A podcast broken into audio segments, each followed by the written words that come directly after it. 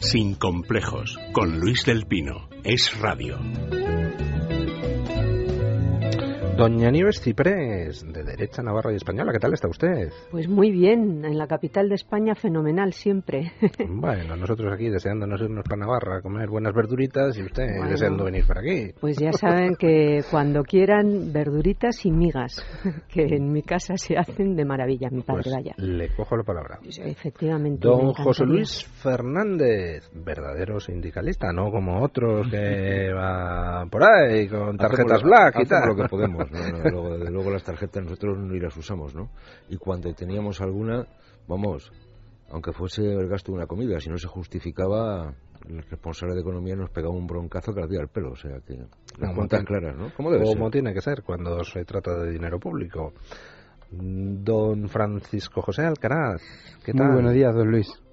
Muy buenos días, por decir algo, porque seguimos con noticias un día sí y otro también desde el Frente Norte, pues realmente deprimentes, ¿no? Sí, efectivamente. El foco se ha puesto en estos momentos en Cataluña, mientras que el foco está puesto en Cataluña, el avance del terrorismo y sus cómplices sigue avanzando, sigue avanzando sin que realmente se tome en consideración muchas de las traiciones que se están llegando y que se siguen llegan- llevando a cabo y que los ciudadanos no, no están informados de ello. Pues Pero luego lo hablaremos, comentamos. hablaremos un poco del tema.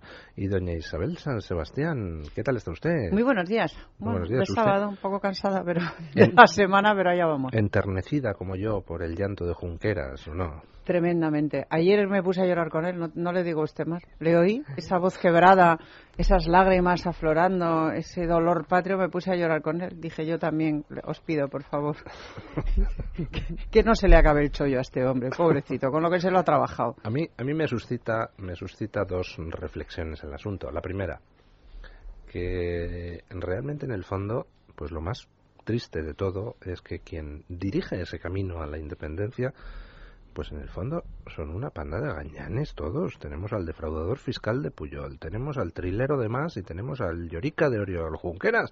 Y resulta que este terceto pone en jaque a todo un Estado. Y dices, oiga, aquí hay algo que no funciona, ¿no? Pues yo creo que ese terceto y otros cuantos de su cuerda ponen en jaque a todo un Estado porque el Estado no se pone en su sitio. No se puso en su sitio cuando se tenía que haber puesto. Y con esto no digo, no estoy refiriéndome a ningún tipo de medida eh, violenta ni nada de esto. Estoy diciendo que cuando unas instituciones no se atienen escrupulosamente al cumplimiento de la ley, pues el Estado garante de que esas instituciones cumplan con la ley tiene que hacer lo que tiene que hacer y es garantizarlo. Y solo con cerrar el grifo hace unos cuantos meses o incluso unos cuantos años habría sido suficiente para que esta pandilla hubiera vuelto al cauce del cumplimiento estricto de la legalidad y nada más. Que es que no estamos hablando aquí de nada raro, estamos hablando de que cumplan con la ley. Nada. Pero Isabel, supongo que te refieres al grifo, no al grifo del agua, ¿no? No tiene nada que ver con el trasvase del agua ni nada Ese por el también, estilo, ¿no? ese Ese también. ¿no? Si el Estado se hubiera puesto en su sitio en su momento y hubiera dicho, mire, hace falta agua en Murcia y en, en el Ebro desagua miles de tonel de litros de agua, hectolitros de agua al mar todos los años, pues vamos a desviar esos hectolitros que van al mar y los vamos a Pero llevar a Murcia, que, porque mira, para eso somos un Estado que se es llama una cosa que yo comparto y he dicho muchas veces. Es decir, Yo creo que los distintos gobiernos, tanto del Partido Popular como del Partido Socialista, al final han estado más pendientes de la aritmética parlamentaria que de las cuentas públicas realmente, ¿no? Y por tanto, a la hora de sumar votos para sacar un proyecto de ley en un momento determinado, para sobre todo fundamentalmente lo que ha sido la aprobación de los presupuestos generales del Estado, salvo en esta legislatura, que teóricamente hay un partido con mayoría super absoluta y que podría ejercerla, han estado siempre rendidos a la densidad de esos votos y esos votos nos han costado muchos miles de millones de euros.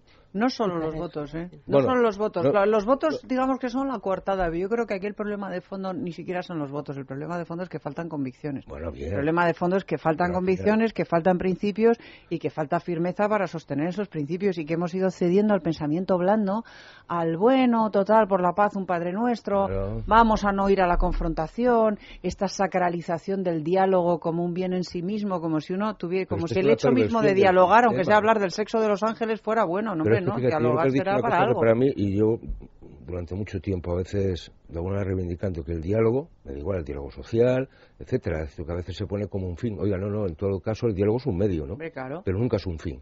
Y por tanto esto tenemos que hablar, oiga, tenemos que hablar, depende, hay cosas de las que no se habla. Y hay que hablar que para Claro, que ¿eh? siempre les Sí. ha venido bien a los nacionalistas Hombre. catalanes, les ha venido bien. Ahora Junquera pues utiliza aquello de la asesoría de comunicación de usted el mensaje de la emoción y bueno, pues de allí a llorar, pero no sé a ver si en Cataluña eso se lo toman también al ridículo. Lo que pasa que los nacionalistas catalanes siempre se han servido de eso para conseguir más rédito económico, como lo hemos estado viendo, y también rédito político, porque es que va el dinero y van las concesiones y las competencias.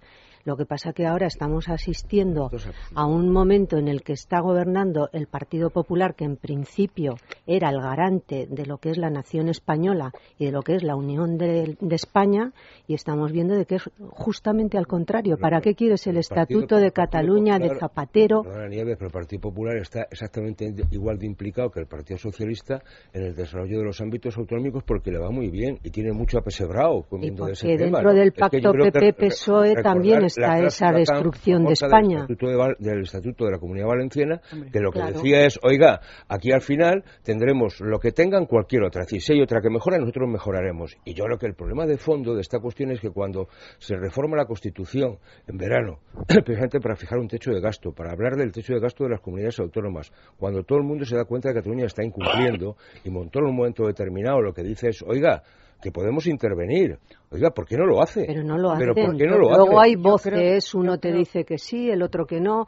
La comunicación del PSOE llevada al PP, ¿no? La de la mentira, la del engaño y la de los mensajes distintos. Pero- y mientras tanto, el secesionismo catalán allí está y el secesionismo catalán está consiguiendo lo que no había conseguido hasta ahora, porque habían sido todo palabras, palabras, palabras, pero bueno, es que lo de ahora va más allá porque luego vamos a tener una reforma de la Constitución para que quepa Cataluña no, para que quepa este secesionismo y está en el pacto PP Decir que hay un pacto PP-PSOE para destruir España, a mí me, apete- me parece que es ir muy lejos. eh.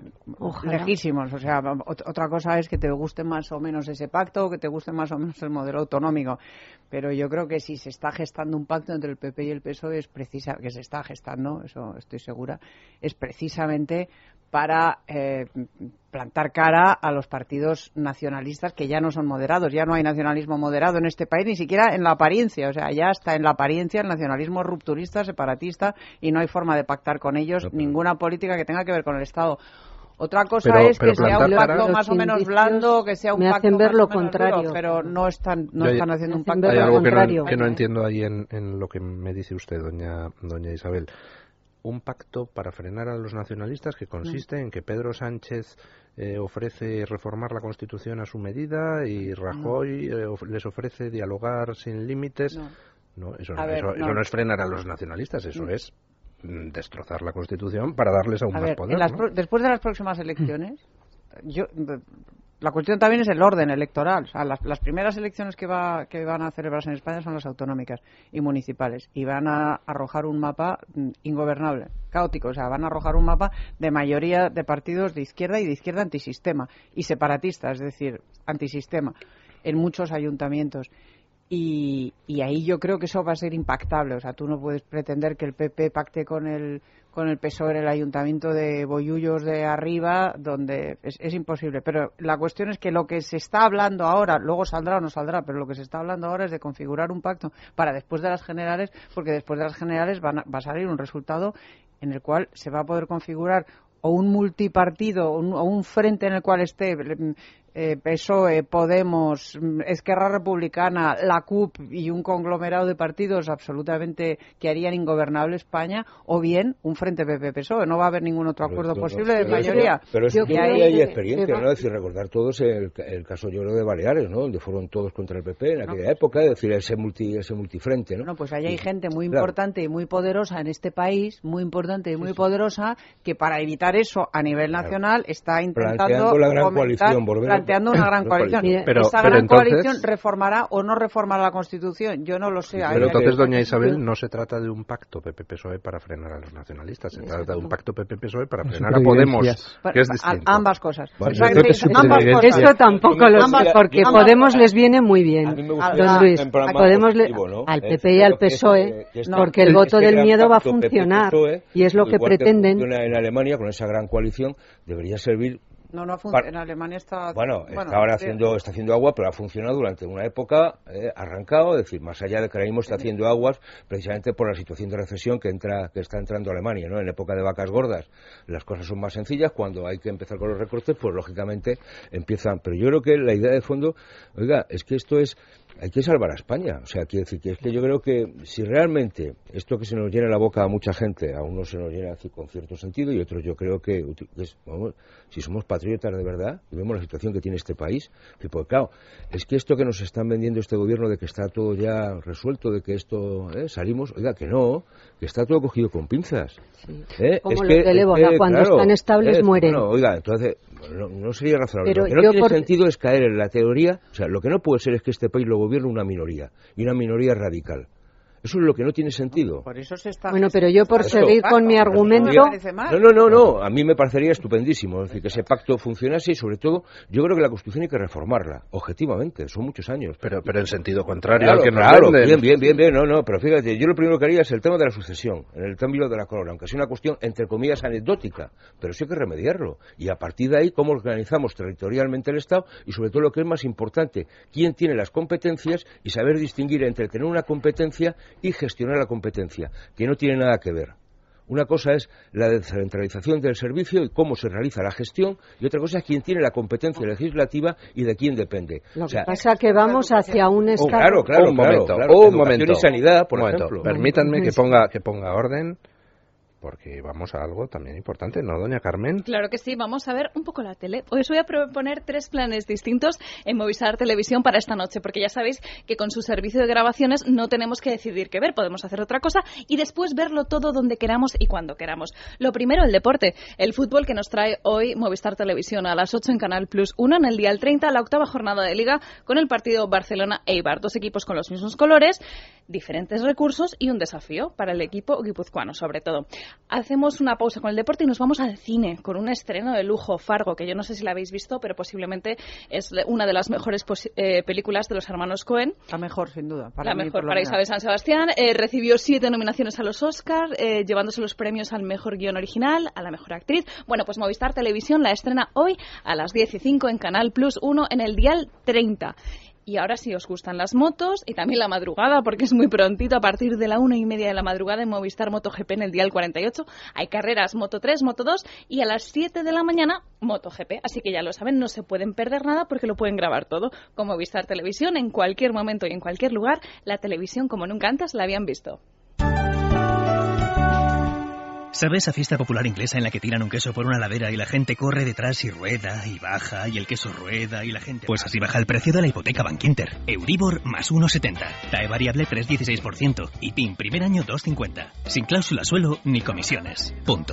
Oferta válida hasta el 30 del 6 de 2015. Consulte condiciones en bankinter.com. Doctor Martín Vázquez, ¿qué es el jet lag y por qué nos impide dormir? El jet lag es un cambio que se produce en el reloj interno de aquellas personas que por trabajo o por placer hacen viajes de larga duración en avión, por lo que su ciclo del sueño está alterado y no son capaces de dormir, apareciendo síntomas como la fatiga o la irritabilidad. ¿Sería eficaz Dormax en estos casos? En estos casos, Dormax es el compañero perfecto de viaje. Dormax es un producto natural que, gracias a su composición a base de melatonina y extractos relajantes, equilibra el ciclo del sueño, ayudándonos a dormir y a descansar toda la noche sin interrupciones. Descansar de forma natural después de un largo viaje es así de fácil con Dormax de Laboratorios Acta Pharma. El Museo Automovilístico de Málaga no deja de crecer constantemente. Se caracteriza por la revolución artística del siglo XX y refleja a su vez la enorme evolución progresiva del sector. Bugatti, Rolls-Royce, Bentley, Jaguar, Mercedes, Ferrari, un museo del futuro que también apuesta por la moda de sombreros y vestidos vintage, que nos enseña la historia de la moda desde los años 20 hasta la década de los 60. Avenida Sor Teresa Prat, número 17, en el antiguo edificio de Tabacalera. Véanos también en museoautomovilmálaga.com. Es un mensaje del Ayuntamiento de Málaga. En Málaga, solo faltas tú.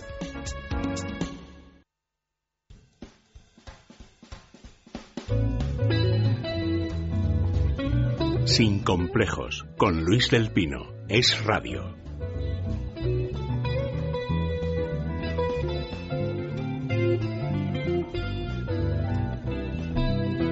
Doña Nieves, que iba usted a poner un ejemplo Sí. sobre lo que estábamos hablando. Que los pactos estos del PP-PSOE, como en Navarra, UPN-PP ahora, que eso de hacer un frente contra el nacionalismo, pues que la verdad que deja mucho que desear.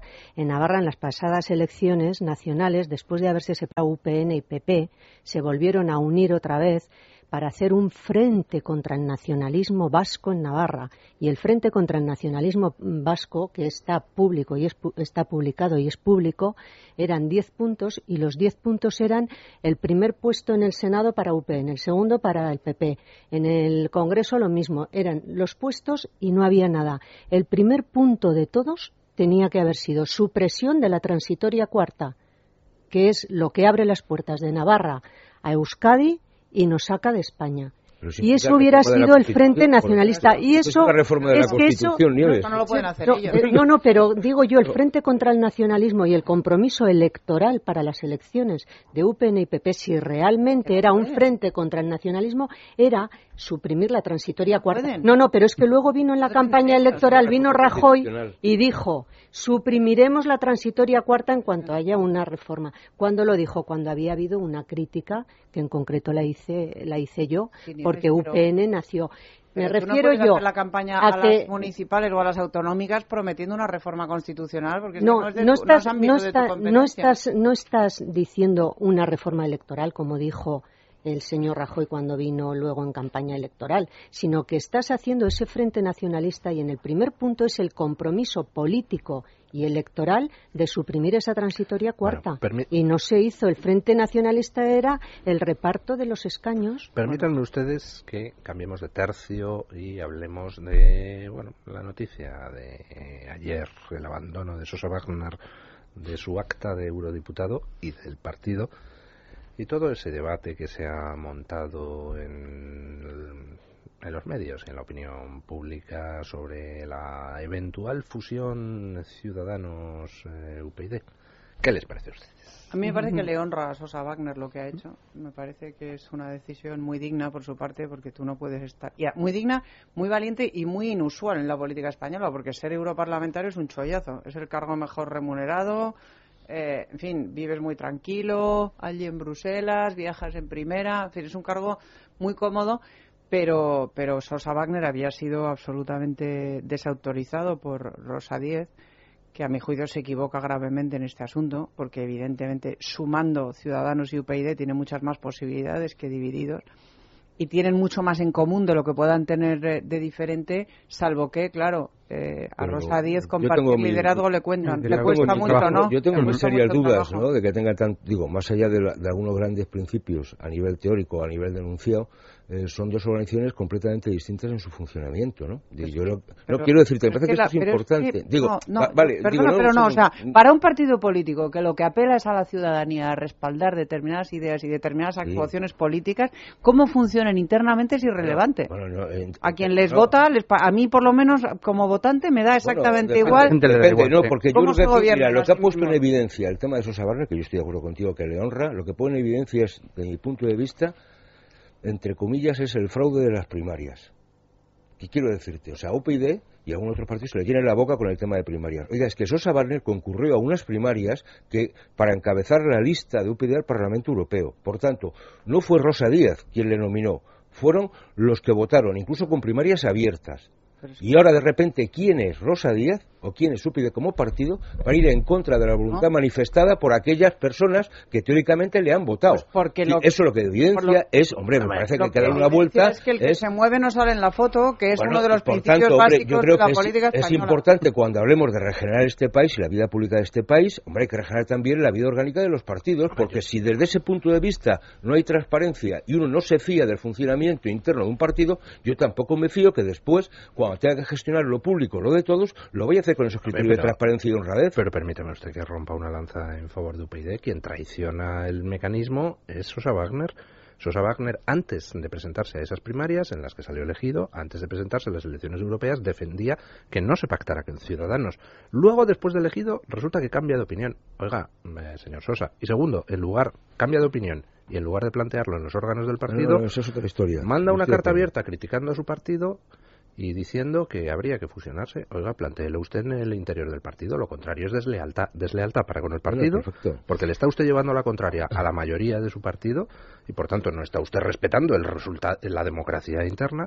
Y segundo, eso es una falta de respeto a los electores. los partidos no pueden. realmente que el UPyD no quiere fusionarse con Ciudadanos por discrepancias ideológicas o porque ahí hay unos cuantos eh, en el liderazgo del partido que no quieren que se discuta su posición, su liderazgo, o más que liderazgo, su mando en plaza y sus prerrogativas. yo creo Porque que yo creo que va más bien por ahí la cosa que por el, tema de las discrepancias ideológicas. ¿eh? Indudablemente el personalismo contará pues, todo, todo lo, que, lo que ustedes quieran, pero UPyD y Ciudadanos defienden cosas distintas en temas muy importantes. Ejemplo, UPyD defiende que se devuelva al Estado las competencias de educación y de sanidad. Ciudadanos jamás ha defendido eso, porque Ciudadanos cree en el modelo autonómico actual y, vamos, nunca lo defendería. Y en ese sentido, UPyD le ha puesto la pelota en el tejado a Ciudadanos y ha dicho, oye, nuestra lista de puntos para una fusión, venga, pronúnciate. ¿Se ha pronunciado Ciudadanos sobre esos puntos? Ha dicho, sí, devolveré las competencias de educación y sanidad al Estado. ¿A qué no lo hace? No lo sé, pero no lo sé. Mm, yo no lo sé. Yo lo que sé es que quien ha defendido, por ejemplo, en Cataluña con mayor vehemencia la vigencia del modelo actual y la españolidad de Cataluña es Ciudadanos, no es UPyD. sí, pero por, ejemplo, está en Cataluña, Isabel. Bueno, bien, pero por eso, pero, por eso o sea, las, vamos fuerzas, a ver, las fuerzas que defienden la unidad, las fuerzas que defienden la unidad española y que defienden determinados principios que para los que estamos en esta mesa son sagrados, como por ejemplo ese, son tan pocas y son tan débiles que si encima estamos separados por, por un quítame ya esas pajas, pues ya se pondrán de acuerdo. Yo creo que eso es negociable. Pues a lo mejor se puede devolver un 50%, no sé. Permítame, Seguro permítame que una pregunta. De salvar esas diferencias. Ese, ese mismo razonamiento, las fuerzas que promueven la regeneración y que defienden la unidad de España y tal son tan pocas que no hay que ir separados. Eso mismo se podría aplicar, por ejemplo, a Vox. Oiga, pues ¿por, qué no se, ¿por qué no se junta Vox con Ciudadanos y con UPyD? Muy bien se juntan. Pues y entonces, esa fuerza conjunta, ¿qué defiende en el tema del aborto? ¿Aborto sí o aborto no. Bueno, es que, es que no se han pronunciado. Es que UPyD y Ciudadanos tampoco se han pronunciado muy claramente en el aborto, en el tema del aborto. Pero, pero UPyD es claramente partidaria de que se permita el aborto, al menos en pues, ciertos pues casos. a mí nunca me lo ha dicho Rosa Díez así, mira que se lo he preguntado veces. pero eso en Y siempre es bueno, ta, y, y Albert Rivera lo mismo. No pronunciarse la equidistancia. bueno, tal, una ley, veríamos, no sé qué, nosotros desde luego no pensamos que el aborto sea un derecho, pero tal. Tampoco ahí se pronuncian muy claramente cuando los partidos están pescando votos, mm. dicen una cosa y su contraria. Entonces aquí hay que, evidentemente hay que priorizar. O sea, si uno se centra en, lo pequeño y en lo que separa, pues eh, evidentemente encuentra muchos puntos de fricción, pero yo creo realmente que aquí el problema de fondo está en el personalismo. Yo creo que también, porque lo de Sosa Barner, pues bueno, pues es un problema interno que personalmente, pues yo coincido en este caso con don Luis, ¿no? Que creo que no debería haberlo sacado así públicamente si, y encima cambiando de opinión, etcétera. Pero bueno, disciplina parece ser que tiene el partido, pues se entiendan. la actuación de Sosa Barner a mí me parece que, bueno, pues ha sido leal porque el dinero y la buena vida, como bien decía doña Isabel, ahí está, pero los ingresos el partido tampoco los va a perder porque se vaya Sosa Barner. Pero aquí lo que sí funciona es el personalismo y yo eh, también coincido porque efectivamente es lo que no les deja unir. Y luego el votante, también hay que tener en cuenta que hay votante, yo no sé ustedes, pero yo estoy con gente, que hay algunos que sí votarían a Ciudadanos, pero no votarían a UPyD o viceversa. Con lo cual, la unión, yo creo, no sé de dónde habrá venido y quién habrá sido el que ha intentado manejar los hilos de estas dos marionetas ahora, con tanto tiempo, previas las elecciones municipales. Porque en el caso de que hubieran ido unidos, tendría que haber sido pues mucho más cerca de las municipales sin perder la personalidad de cada uno sino simplemente la de aglutinar pues como hacen en Navarra los nacionalistas ¿no? que luego aglutinan rápidamente y, cogen los votos y por la ley DON pues les van yo creo que ha sido yo creo que aquí ha habido también unos intereses que están por detrás porque ahora nos hacen estar hablando de, de este tema cuando eran dos fuerzas políticas y son vamos a hablar en presente y que duren, son dos fuerzas políticas que pueden ser y que están siendo eh, una alternativa a lo que hay, ¿no? lejos de lo de Podemos, porque lo de Podemos es una. Lo de Sosa Barney es, es, coherencia, algo que, por ejemplo, en el tema de Vox no hizo Alejo Vidal Cuadra, cuando obviamente se posicionó a favor de Vox y siguió representando el Parlamento Europeo al Partido Popular y cobrando, ¿no? Por lo tanto, creo que fue muy valiente, lo, ha sido muy valiente lo de Sosa Barney. Eh, estoy de acuerdo con ustedes dos. Eh, creo que, por un lado, eh, totalmente de acuerdo con Luis. Creo que UPyD no tiene que fusionarse con Ciudadanos. Eh, UPyD ha tocado techo. Ahí yo creo que UPyD ha tocado techo. Incluso va a empezar a bajar en votos a medida que Ciudadanos cada vez va a ir aumentando más.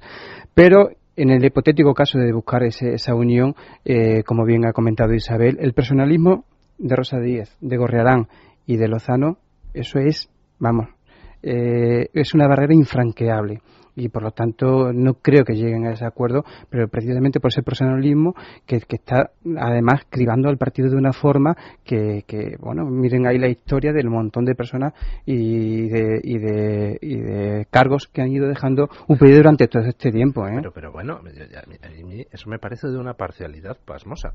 ¿Por qué no le decimos a Ciudadanos, oiga, si usted defiende lo mismo que UPyD, disuélvanse e intégrense en UPyD?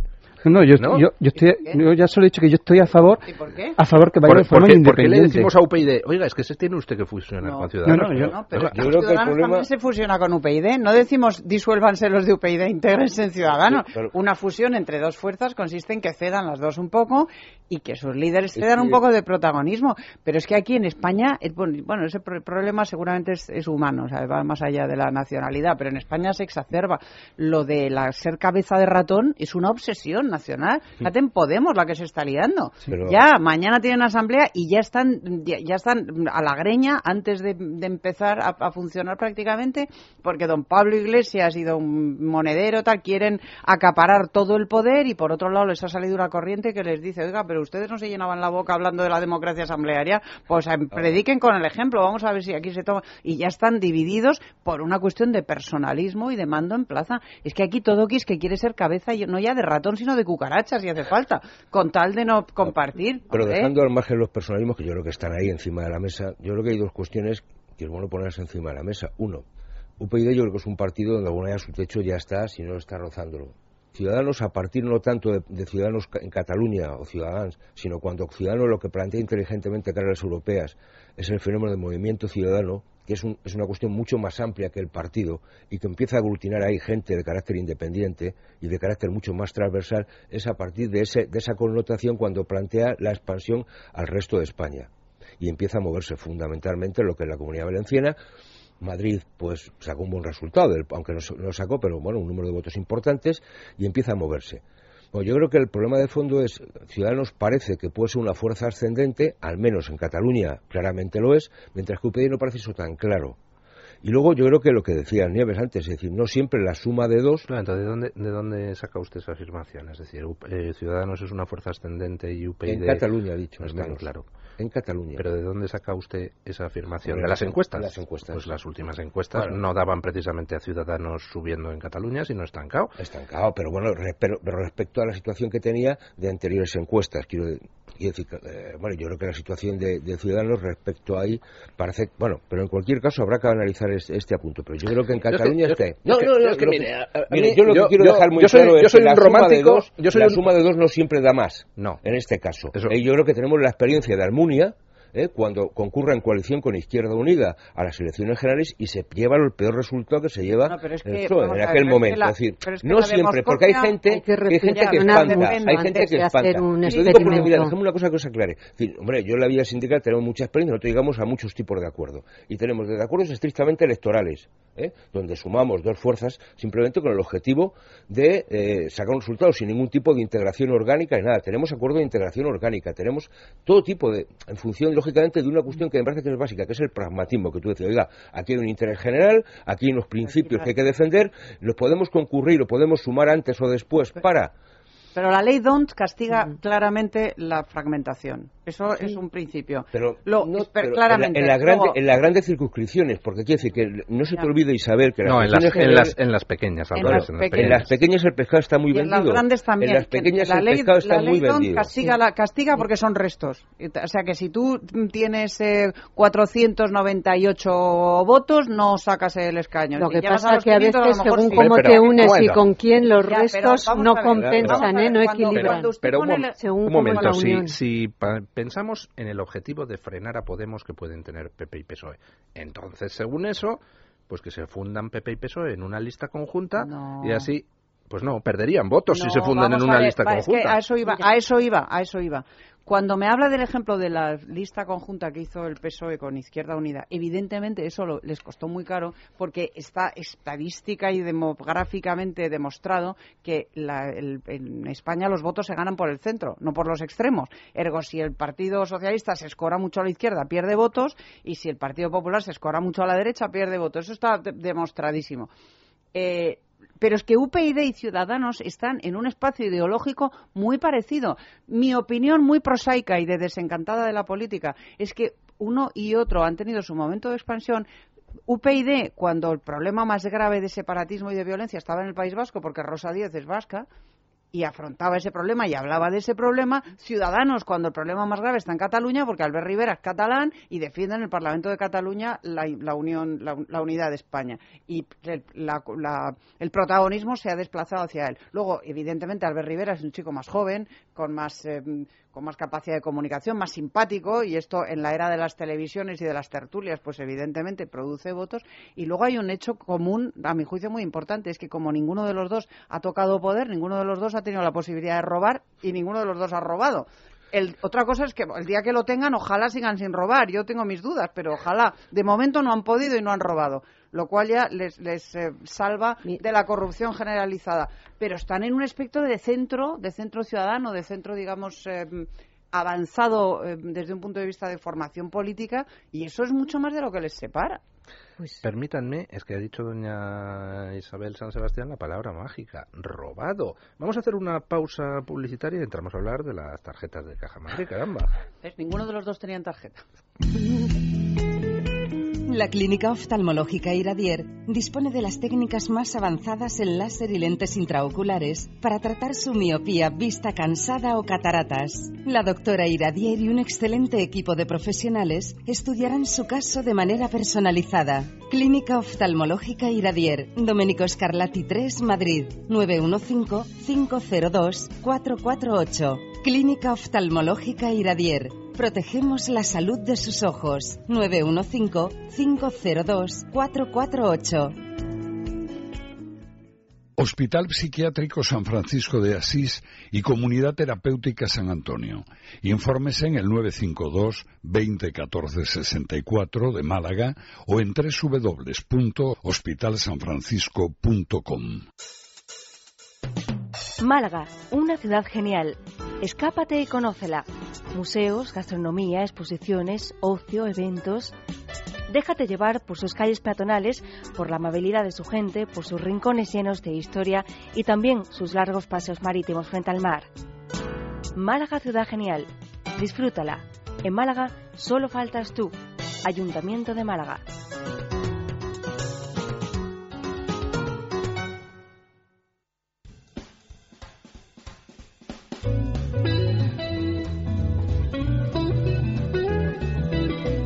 Sin complejos, con Luis del Pino. Es radio.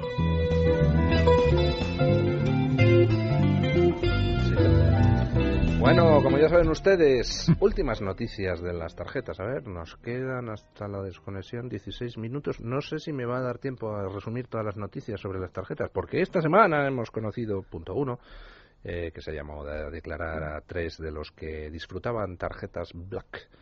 Qué bonito queda lo de tarjetas Black. En Caja Madrid, concretamente a Blesa, Rato y Sánchez Barcoj.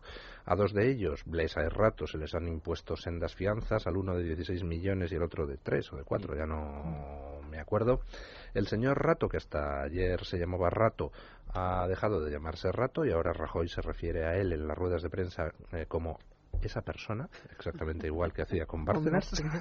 Luego hemos sabido también que ah, eh, publicábamos en Libertad Digital un documento de UGT en el que UGT denunciaba en el año 2002 la existencia de tarjetas negras también en Caja San Fernando. Hemos conocido también que UPyD ha denunciado tanto en Extremadura como en Andalucía eh, acciones ante la eh, vamos ha iniciado acciones ante la fiscalía para instar a que se investigue el uso de tarjetas negras en las cajas de ahorros andaluzas y de Extremadura y en el caso de Extremadura por un episodio curioso de enfrentamiento entre PP y PSOE que se han echado mutuamente en cara la utilización de tarjetas negras. Y bueno pues yo creo que estamos ante mm, la punta del iceberg porque yo voy a decir algo que es una mera opinión, no tengo datos para ello, pero tengo la ligera sensación de que no había ninguna caja donde no hubiera tarjetas me, me temo, vamos, lo sospecho, lo intuyo. A lo mejor no es así, a lo mejor había algunas cajas perfectamente transparentes, pero oiga, como que, mm, eh, en fin, me gustaría que me aclararan. Esto lo que refleja es el, grado de moralidad que tenemos en España y de la falta de principios y de valores que, que se reflejan en las tarjetas a ese nivel, pues porque manejan muchísimo dinero, pero que a un nivel más bajo, los ayuntamientos, en las cajas pequeñas y en muchísimas empresas públicas que tienen los distintos ayuntamientos, que tienen centenares de algunos de empresas públicas que también tienen sus tarjetas, lo hacen no con, con 15 millones de euros, pero sí lo hacen por a lo mejor con 1.500 euros o con una comida de 800 euros. Eso se hace a todos niveles. como la exalcaldesa de Manilva, que era miembro de Izquierda Unida, luego dejó el partido y dimitió esta semana, que llegó a cargarle a la tarjeta del ayuntamiento un helado de dos euros. claro, es que yo, le decía el Evangelio de San Juan, quien es fiel en lo mínimo, lo es fiel en lo mucho. Y por lo tanto, el grado de corrupción económica que tenemos en este país va mm, por la falta de carencia de, de valor y de principio. Realmente una cosa da a la otra. Y ese es el gran problema que tenemos, la, educación. Mire, yo ayer eh, estuve haciendo una compra en un centro comercial y venían muchísimas cosas. Y cuando llego a casa anoche me di cuenta, pues bueno, que no me habían cobrado un pequeño cepillo para cepillar a mi perra, que son cuatro euros y medio. Y ya estaba pensando pues, esta mañana en desplazarme a veintitantos kilómetros que lo compré para, para decir, oiga, eh, cobrenme este cepillo porque se le pasó en la cuenta. Pues mire, yo solo hago me quedo con mi conciencia tranquila porque anoche incluso ya no me encontraba a gusto. Eh, se piensan hoy que, que, realmente estas personas que manejan tanto dinero van a hacer un gesto de devolver 4, 5, 10 o 15 euros. No, porque se ha hecho como una cosa normal y eso es la falta de, de, de, valores, de principios, donde vemos normal que se robe cuatro euros y que si no se han dado cuenta... El dinero pues público no es de nadie y tal Efectivamente. Es un problema de valores y principios que caracteriza a este país y que nos lleva a situaciones como esa. Hay una investigación abierta también sobre malversación de fondos en Nova Caixa Galicia, en Caixa Cataluña.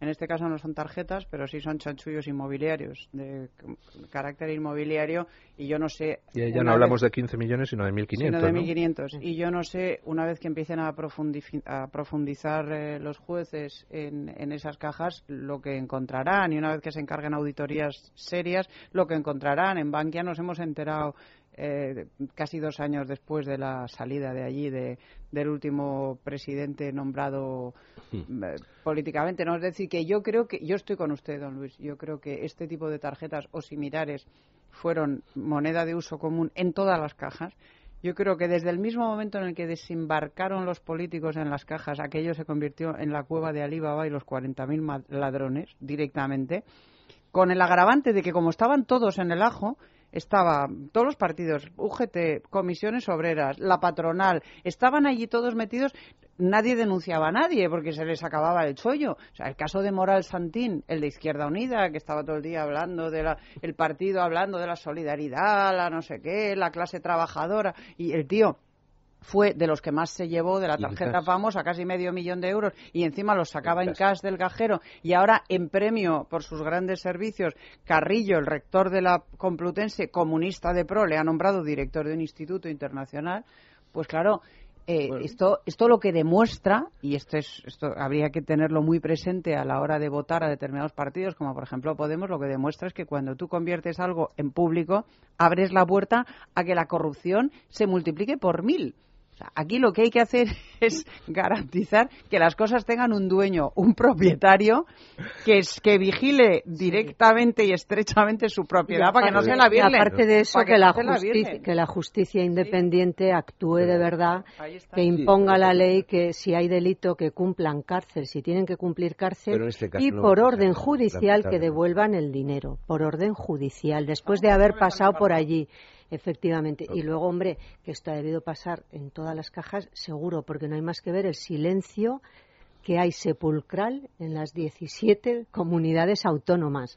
Bueno, pero todo eso yo creo O sea, que andará, ¿no? que, la a ver si pública, va digamos, saliendo, porque a mí que diga Rajoy que gracias a él, pues bueno, pues si hay que, la ironía en la radio no funciona, pero en fin, si hay que agradecerle, No, pero yo se lo agradeceremos. Pero Hombre, a veces estas cosas se vuelven como un boomerang y luego sale de dónde viene todo aquello y por qué ha salido todo lo de Bankia. Ha salido del FROB. Puede ser No, no, no, que sea también, Bueno, le viene salido- bien ha salido internamente. primero, primero de los propios de los actuales qué, gestores eh, de los actuales gestores que llevaron la denuncia al FROP que el boomerang es muy malo. y a partir de ahí el gobierno ha tomado medidas no es decir que yo creo que eso es lo que honra a los actuales gestores de Caja Madrid yo creo que esto es una práctica que generalizada en todas las cajas no solamente ya el uso de tarjetas black o como se quieran llamar, es decir, porque, pero que yo creo que hay mucha más corrupción que tiene que ver solamente con las cuestiones inmobiliarias, y estoy pensando en caja de ahorros del Mediterráneo, estoy hablando- Y con los bueno, créditos eh, blandos, con los créditos concedidos. blandos, etcétera, es decir, a interés cero o casi cero. Bueno, en una situación además donde el país está necesitando de créditos para funcionar, mucho pequeño empresario, es decir, bueno, y sobre todo cuando hemos tenido que rescatar con nuestro dinero, todos los ciudadanos a través de nuestros impuestos, a este tipo de gente, ¿no? Y solamente- o sea, yo creo que esto es de las cosas más escandalosas. Y yo creo que la cutrez no tiene límites, ¿no? Es decir, más allá de esa alcaldesa que usted decía, también salía en esta relación, me parece que era rato, a lo mejor no, ¿eh? Pero, pero que un, un cargo de 6 euros en la Pero, sirenita, y- ¿no? y- Y, bueno, oiga, ¿esto cómo es? Pero el problema de fondo, a mí lo que me sirena, escandaliza, eso es la sirena. El, lo la congelado la sirena. Pero es que esta gente tenía un sueldazo, ¿eh? O sea, tenía un sueldazo, no necesitaba de esto para vivir. Eh, Y además tenía otra tarjeta para los gastos de representación. Y esta era una de más. Y miles Oiga, y es que el que más quiere, quiere más. ¿Hasta dónde, ¿Hasta dónde está? Es decir, cuando la gente está pasando en este país auténtica necesidad, ¿cómo hay una serie de señores que se lo están llevando crudo? Digo, con unos sueldos altísimos, que le pueden parecer legítimos no lo que les han puesto, por unos sueldazos, ¿eh?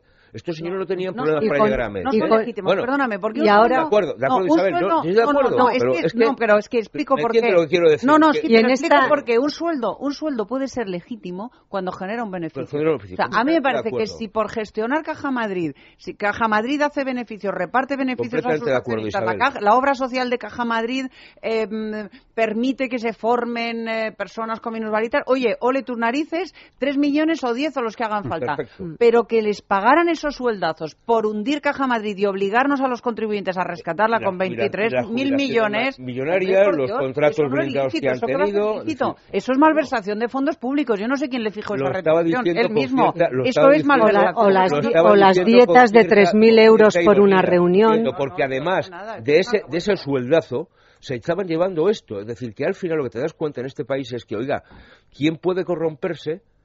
Es quien ya está en la corrupción y por tanto quien más tiene quiere seguir teniendo más y además a niveles cutres. Yo lo que espero además es que lamentablemente es decir, no va a haber cárcel para la gran mayoría de esta gente porque ni siquiera va a haber delito fiscal, en todo caso habrá algunas multas. Aquí lo que les puede caer, la que les puede caer es sablesa y a rato en tanto su condición de directivos de Caja Madrid y como entidad responsable de la emisión de esas tarjetas y de no haber hecho las correspondientes liquidaciones a la agencia tributaria.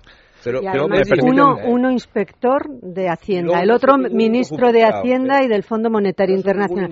Y no sabían, efectivamente, y no sabían para qué eran las tarjetas B. Y los pensionistas, o bueno, los preferentistas de la tercera edad tenían que saber lo que firmaban y era de Bankia. Hombre, es que es un despropósito tan inmoral y tan grande que es que de verdad la justicia tiene que actuar. Pero para todos. permítanme- pero que actúe, está, pero que actúe, que actúe. creo- justicia Que es que, mira, Blanco, ¿dónde está Pepiño Blanco? Bueno, bien, pero no me Archivada la en este causa. En todo. Caja Madrid la justicia está actuando. Ahora- a lo mejor va más lenta de lo que nos gustaría, No pero bueno, la Me pero vamos permiten- a A hacer como Santo falta- a Tomás, que hay que meter a el dedo en la llaga para a creer. Lo que me falta todavía justicia en este tema de las tarjetas son algunas dimisiones más de las que se han producido. Y yo creo que en general los partidos están actuando con bastante diligencia, porque esto es muy escandaloso, pero a mí alguna eh, me falta.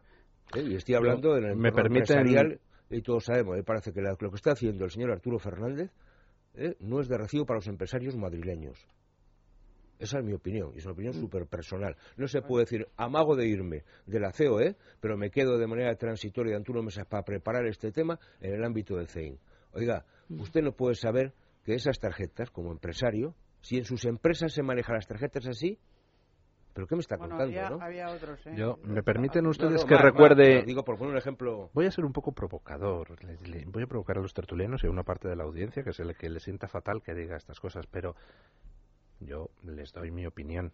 Si no llega a ser porque Podemos sacó el resultado que sacó el 25M en las elecciones europeas y porque en las encuestas está ya por 5 millones de votos, no habíamos visto desfilar a ninguno de ninguna caja de ahorros por los banquillos. Vamos, ni en broma. Ni y dos, y dos, en el tema de Bankia, aquí todo el mundo habla Caja Madrid, trrrón, chun, chun, chun, chun.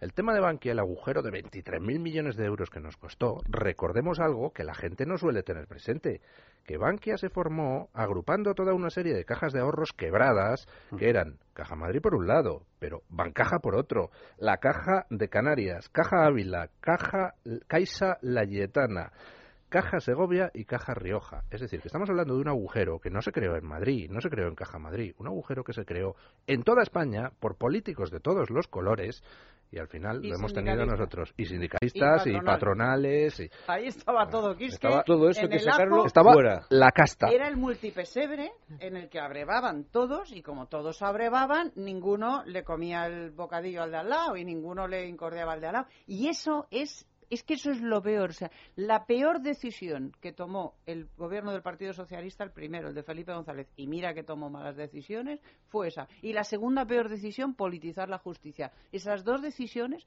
politizar la gestión de la economía de las cajas de ahorros, que eran la economía que sostenía a pequeños empresarios, tenderos, pequeños agricultores, etcétera, etcétera. La- el sistema financiero que permitía el funcionamiento de buena parte de este país. Politizar eso, meter ahí sus manos corruptas y, politizar la justicia ha sido en buena medida lo que nos ha conducido a esta situación. Eso y luego lo que decía José Alcaraz, claro, la falta de principios y de escrúpulos por parte de tantísimos gestores a la hora de meter la mano e ir a saco, porque yo estoy segura de que los que utilizaban estas tarjetas sabían que no hacían bien, sabían que esas tarjetas eran para eran y no para lo que hacían, pero de alguna forma se consideraban facultados por su, si- por su posición, por su posición de consejeros, por su altísima Porque yo lo valgo. dignidad, porque yo lo valgo exactamente, porque yo lo valgo para gastarse 8.000 euros en una noche en el Ritz y Pero- que lo pagara la pero, caja. pero Yo mire, lo de valgo, las, yo de las dos yo. cosas, lo que decía don. Francisco José Alcaraz y lo que decían ustedes, doña Isabel y doña Nieves, yo creo que efectivamente hay un grave problema de moralidad de la gente. O sea, a- eh, la gente no se ha A acostumbrado a que no puedes robar dos euros, porque entonces estás justificando al final eh, que se roben mil 20.000. millones. Eh, eso efectivamente es un problema, pero yo creo que es mucho más problema lo que decían doña Isabel y doña Nieves, la falta de independencia judicial, porque aún asumiendo que hay un porcentaje de la población que carece de principios morales o de los suficientes, oiga, si al primer político que hubiera metido la mano en la caja le cae la del pulpo y le meten en la cárcel y tiene que devolverlo todo, todo el siguiente se lo piensa. todo archivado, como ahora San Urdangarín y Santa Cristina. O sea, es que es todo todo archivado, se está llegando eh, Bueno, también. eso no se ha que- archivado, ¿eh? Nieves, bueno, que no, no, Pero- pero- pero tiene- pero tiene- lo de Barcina. Pero tiene un aspecto, pero- doña Pero Isabel. tiene mal No, aspecto, no, es que no lo sé, de momento no se ha archivado. bueno, a ver, a ver, pero como, ya van como ya lo de los como lo de los seres que ya estamos cabeza. empezando a preguntarnos no cuándo irán eh, a devolver el dinero todos los que se han llevado tantos centenares de millones ya estamos empezando a preguntarnos cuándo expulsarán de la carrera judicial a la jueza Laya porque dado el cariz que están tomando las cosas no me extrañaría nada ¿no? Hoy han desayunado ustedes lengua, ¿eh? Es que por desgracia es, es que son los la indicios y lo que la ocurre, falta de los independencia hechos. de la justicia es, es, una- es un- es uno de los grandes problemas de este país, ¿no? Y sobre todo, yo creo que la última pero en las reforma. instancias, ¿eh? No, claro. no, no, pero es que no, luego viene el aforamiento, doña. Isabel, luego viene el aforamiento, como soy aforado, soy impune. Yo defenderé No. siempre el trabajo de la gran mayoría de los jueces de este país, que son gente que hace una tarea impecable y con muchas veces con auténtica precariedad de recursos. Y yo creo que distingo ¿eh? lo que es el juez que está a pie de obra en su juzgado de lo que son las instituciones de la justicia, donde ahí todo el mundo se ha repartido ¿eh? la tortilla. Y una, y una gran parte de esta es la última reforma eh, de Gallardón, es decir, donde consagró el reparto en función de las cuotas de poder. Es decir, en contra. y decir, cuando, cuando se cobraban. Gallardón lo que no hizo fue reformar. O sea, Gallardón dejó, había prometido que iba a reformar y lo dejó como estaba, es decir, politizado en las altas instancias, lo cual tampoco permite decir que como soy aforado soy impune, porque el Tribunal Supremo tampoco garantiza la impunidad de todo el mundo. Es decir, otra cosa es que sospechemos que en determinados casos que afectan a determinados partidos o instituciones, etcétera, eh, a los jueces del Supremo y sobre todo a los del Constitucional se les presione especialmente para ir en determinada dirección. Pero, en fin, yo creo que cuando uno fuerza tanto como para decir, como soy aforado, soy impune, pues está... eso pasa Un momento, un momento, queridos tertulianos, queridos tertulianos, tenemos que irnos a la pausa publicitaria, pero boletín de las 10 y luego rematamos la tertulia entrando en cómo está en estos momentos la crisis del ébola.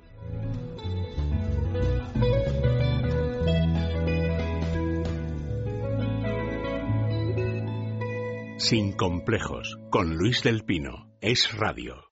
Nunca olvidaré en mi vida esa tarde fría del invierno aquel. Corrían los años 70 cuando el cantante y compositor Dani Daniel sonaba sin parar en todas las radios con esta canción. Tú llevabas un paraguas, yo tomé tu brazo y me cobijé. Una canción preciosa que habla del amor adolescente. Y precisamente al amor vamos a dedicar los próximos minutos porque hoy tenemos una colección muy romántica que les va a encantar. Se llama Viva la Música y trae canciones y baladas maravillosas de los años 60 y 70. No,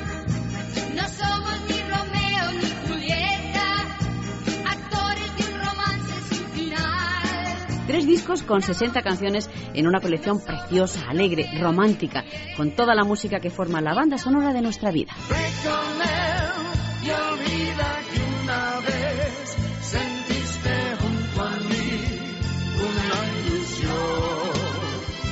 Esas canciones que nos traen los mejores recuerdos están esperándoles hoy en un teléfono, el 902 29 10 29. Yo quiero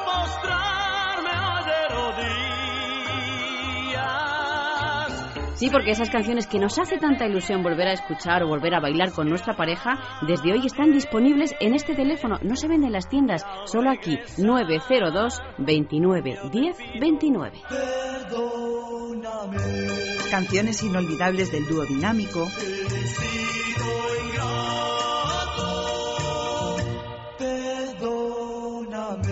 De Francisco, Dani Daniel, Basilio, Dino Bravo.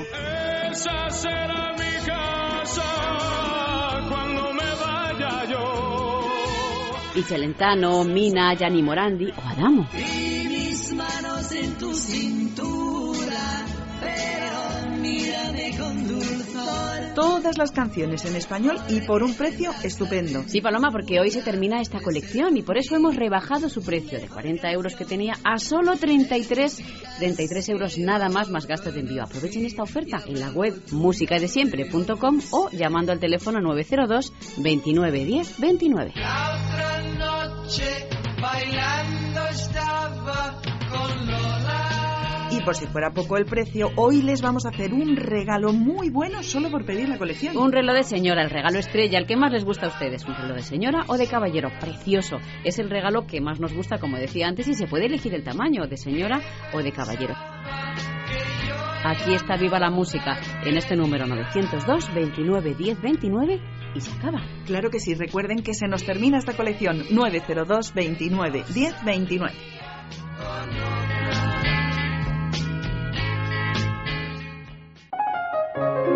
Estrenamos temporada y lo primero que quiero hacer es darles las gracias por acompañarnos todos los sábados de 2 a 3 y además quiero invitarles a que sigan haciéndolo. Tenemos nuevas sintonías, pero el mismo rigor, con todo lo que le interesa, pensiones, impuestos, inversiones, economía para todos, sábados de 2 a 3. En Es Radio, Economía para Todos, con Carmen Tomás.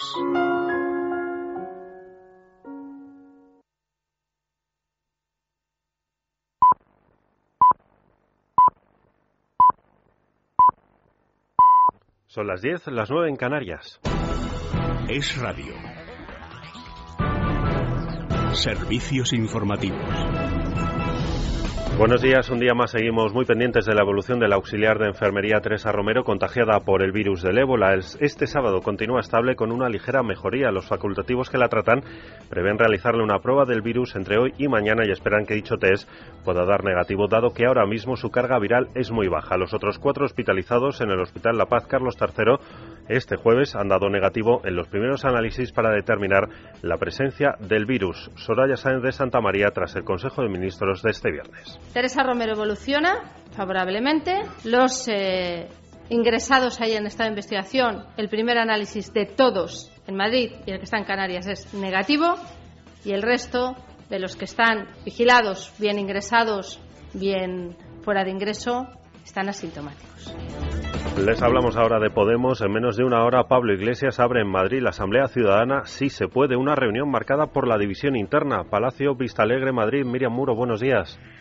Buenos días. En unos minutos dará comienzo la gran Asamblea Ciudadana, si se puede, de Podemos en Vista Alegre. Por ahora, los alrededores de este palacio están llenos y, según ha podido confirmar la organización AES Radio, se esperan más de 8.000 personas. Será eso de las 11 de la mañana cuando Pablo Iglesias se suba al escenario de esta plaza de toros cubierta y dé comienzo a un fin de semana de asamblea. Y tiempo ya para resumir lo más destacado de la prensa de este sábado. Rubén Fernández, buenos días. Buenos días. Las tarjetas de Caja Madrid copan un día más los titulares. El Mundo dice que las casas de Blesa serán embargadas al no depositar la fianza. La razón, los consejeros de Caja Madrid gastaron un millón de euros de madrugada. El país, Blesa hizo opacas las tarjetas y multiplicó por 10 el límite de gasto. Y hay más escándalos de las antiguas cajas. Por ejemplo, en la vanguardia leemos que el Estado denuncia operaciones de Cataluña Caixa por 900 millones. Y precisamente un día más, Cataluña también copa los titulares.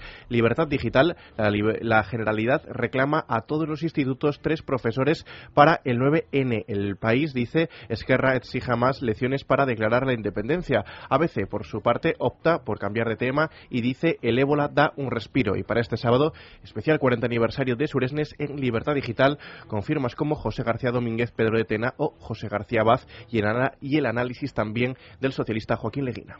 Gracias, Rubén. Vamos con más noticias de este sábado. En el exterior, en México, la policía ha arrestado al líder máximo de Guerreros Unidos, Ángela Martelay. Se trata de Sidronio Casarrubia Salgado, líder del grupo criminal que está señalado como responsable de la desaparición de 43 estudiantes en Iguala el pasado 26 de septiembre. El jefe de los Guerreros Unidos ha negado, no obstante, haber dado la orden de hacer desaparecer a los estudiantes mexicanos. La policía espera que con este arresto se ayude a esclarecer el caso. Es radio.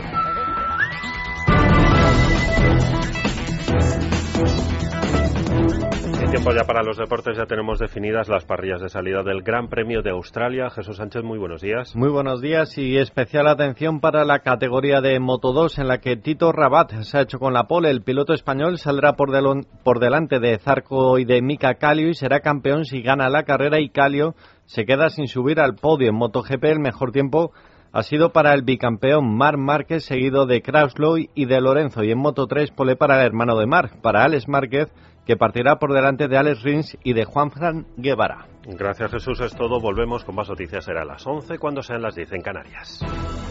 Más información en libertadigital.com. Todos los boletines en esradio.fm.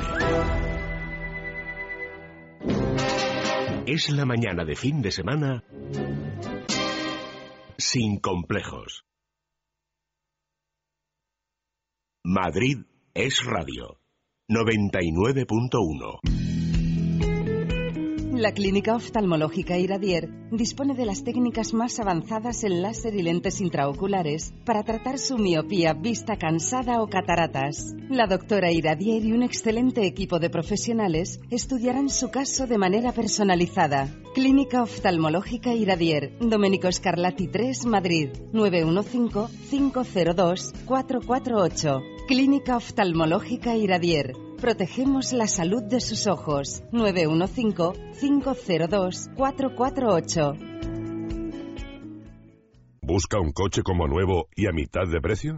En Yamóvil los tenemos todos, con garantía total y financiación única. Por eso llevamos más de 45 años en el centro de Madrid, vendiendo los auténticos seminuevos. Le esperamos en Embajadores 139. Abrimos domingos y festivos de 10 a 15 horas. Yamóvil. Desde Arqueco queremos dar las gracias a todos los oyentes que han confiado en nosotros. Si tiene que alquilar o vender su vivienda o local comercial, siga confiando en Arqueco para su certificado de eficiencia energética.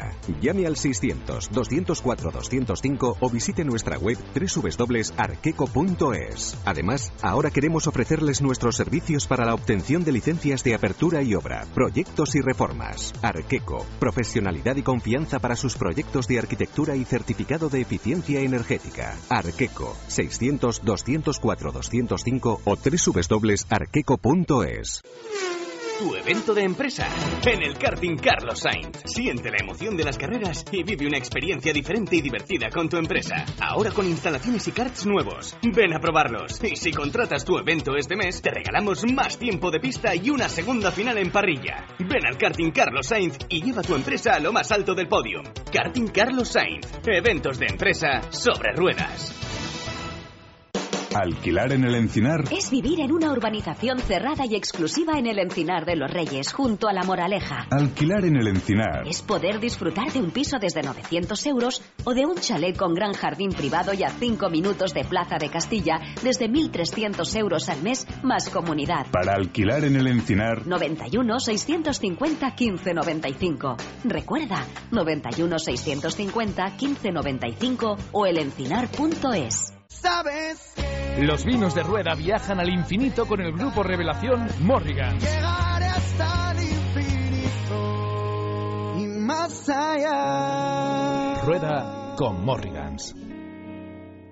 ¿Quiere recuperar sus preferentes subordinadas o acciones? Debe hacerlo ya. Los tribunales nos están dando la razón. Abogados especialistas en derecho bancario le explicarán cómo. No cobramos hasta que usted recupere su inversión. Llámenos para concertar una cita al 902 22 21 24. Recupera tu inversión.com 902 22 21 24. ¿Tienes un coche automático? ¿Sabías que es muy importante hacer el mantenimiento de tu caja de cambios automática? En Automatic somos especialistas en cambios automáticos tanto en su reparación como en su mantenimiento. Trabajamos con todas las marcas y modelos. Garantía, rapidez, calidad y servicio. Llámanos 91 644 44 22 o conócenos en auto-matic.es. ¿Tiene alguna enfermedad que le dificulte trabajar? Llame al ex Medicus. ¿Le han denegado la pensión de invalidez?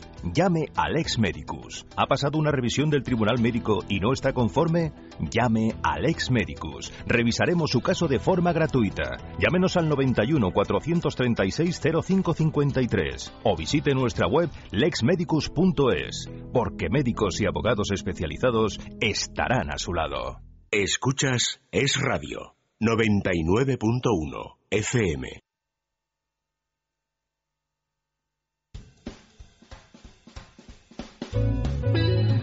Sin complejos, con Luis del Pino. Es Radio. Bueno, como les decía en el comentario de las noticias de las 8, ha sido mano de santo. Se ha encargado doña Soraya Sáez de Santa María, es decir, el CNI que doña Soraya Sáez de Santa María controla del asunto del ébola.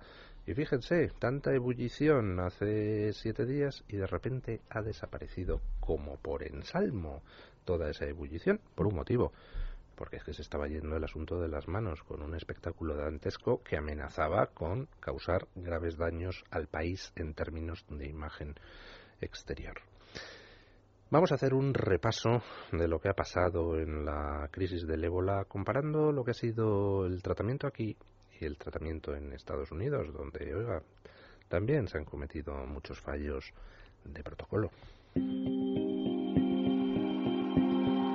Teresa Romero se convirtió en la primera persona infectada por ébola fuera de África después de tratar al misionero Manuel García Viejo, que fue trasladado desde Sierra Leona cuando la enfermedad estaba muy avanzada. La enfermera de Dallas también se contagió mientras atendía a Thomas Duncan, un ciudadano liberiano que fue diagnosticado cuando ya estaba en Estados Unidos. En ambos casos se apunta a un error humano como posible origen de la infección. Las autoridades de los dos países aseguran que el protocolo de seguridad se cumplió estrictamente. Según las autoridades madrileñas, Teresa pudo tocarse la cara con uno de los guantes. En Estados Unidos la paciente no ha reconocido haber cometido ningún fallo, aunque lo más posible es que el contagio se produjese durante la diálisis o la intubación de Dunca.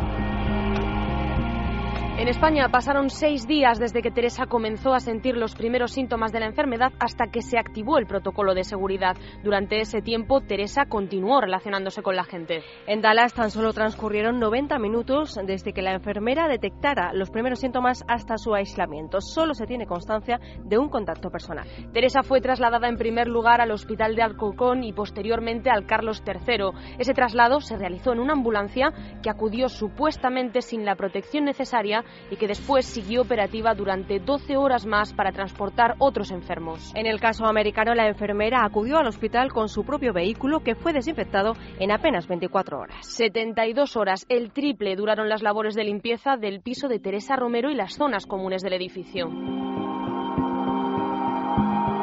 En cuanto a las reacciones políticas, un día después de conocer el contagio de la enfermera americana, comparecieron el director del Centro para el Control de las Enfermedades, el alcalde de Dallas y un portavoz del hospital donde atendían a la afectada.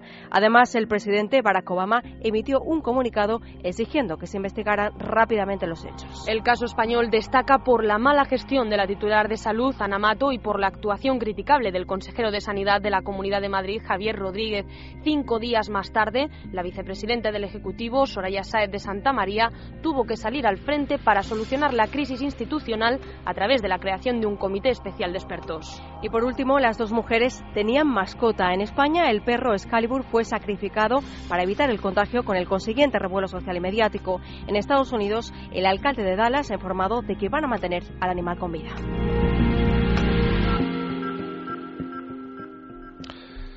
Bueno, ¿Qué les parece a ustedes cómo ha evolucionado la crisis en esta última semana? Desde el punto de vista médico, parece que está el tema controlado y si no hay sorpresas, pues podría incluso darse el alta pronto a Teresa Romero sin que haya habido ningún otro infectado por ébola.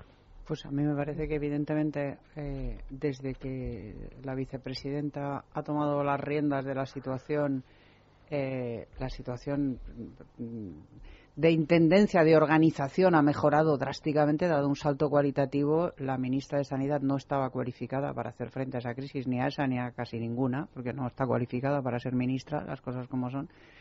Y, y, no solo se trata de combatir la enfermedad con instrumentos médicos, se trata de gestionar la comunicación correctamente para impedir que cunda el pánico en la población, que había llegado a cundir, de gestionar eh, la coordinación de las distintas administraciones razonablemente para que no haya consejeros que digan barbaridades como lo que dijo el consejero de Sanidad de la Comunidad de Madrid, etcétera, etcétera. Y esto Soraya de Santa María pues lo hace muy bien y lo ha hecho muy bien. Y yo espero que podamos salir del trance eh, sin, sin, víctimas mortales. Pero aquí hay un hecho que va más allá de lo que pueda hacer España o de lo que pueda hacer Estados Unidos. Y es que mientras no se controle el brote de ébola en África, estaremos al albur de que lleguen pacientes, lleguen enfermos y aquí se contagie gente. O sea que lo que hay que hacer es incrementar y mucho los medios destinados, los medios materiales y los medios humanos destinados a combatir la enfermedad allí. Mientras eso no se controle allí, estamos vendidos. Yo creo que esa, perdona, digo, yo creo que esa es la clave, ¿no? Decir dónde está la raíz del problema, que es en África, decir y, y además llevaba tiempo. decir, el, el, tema es que, ¿por qué, digamos, manera, el primer mundo empieza a preocuparse, hombre, cuando nos viene alguien de África? Mientras tanto, allí estaba, ¿no? Como, bueno, nos, estas cosas parece que la distancia, ¿eh? el problema no existe, es la distancia. No, no, el problema existe, ¿no? Es decir, porque tú no puedes impedir que la gente se mueva. Y el problema de fondo es, tú no puedes poner controles en los aeropuertos de llegada bueno, pues porque es que puedes haber infectado ¿eh? a, todo, a, a, a, los 100 o 200 ocupantes de ese avión. Es decir, los controles no, en todo caso. Tampoco que el ébola no se no, no, no, no. Aire, ¿eh? tampoco... no, ya lo sé, no. Pero quiero decir, pero tú puedes tocar un asiento, puedes en un momento determinado puede pasar. Pero digo, un poco de sentido común. Oiga, si, tú, si usted quiere establecer controles, establezcalos en el país de origen. Digo, en la salida. ¿Eh? porque eso evitaría, ya simplemente por una cuestión de puro riesgo. Yo creo que el problema de fondo sigue siendo lo que comentábamos al principio. Diga, ¿cuál es el hecho competencial? Y esto lo que pone otra vez en evidencia es que la sanidad es un servicio tan esencial que tiene que estar la competencia asumida íntegramente por el gobierno de la nación, no puede estar transferida, es decir, porque, o sea, es un contrasentido que Rajoy salga ahora demandando acciones conjuntas para erradicar esta plaga ¿eh? y pida ayuda y pida que todos los estados de la Unión Europea, es decir, y la Organización Mundial de la Salud actúe de manera conjunta, sin embargo en España tengamos 17 ámbitos distintos.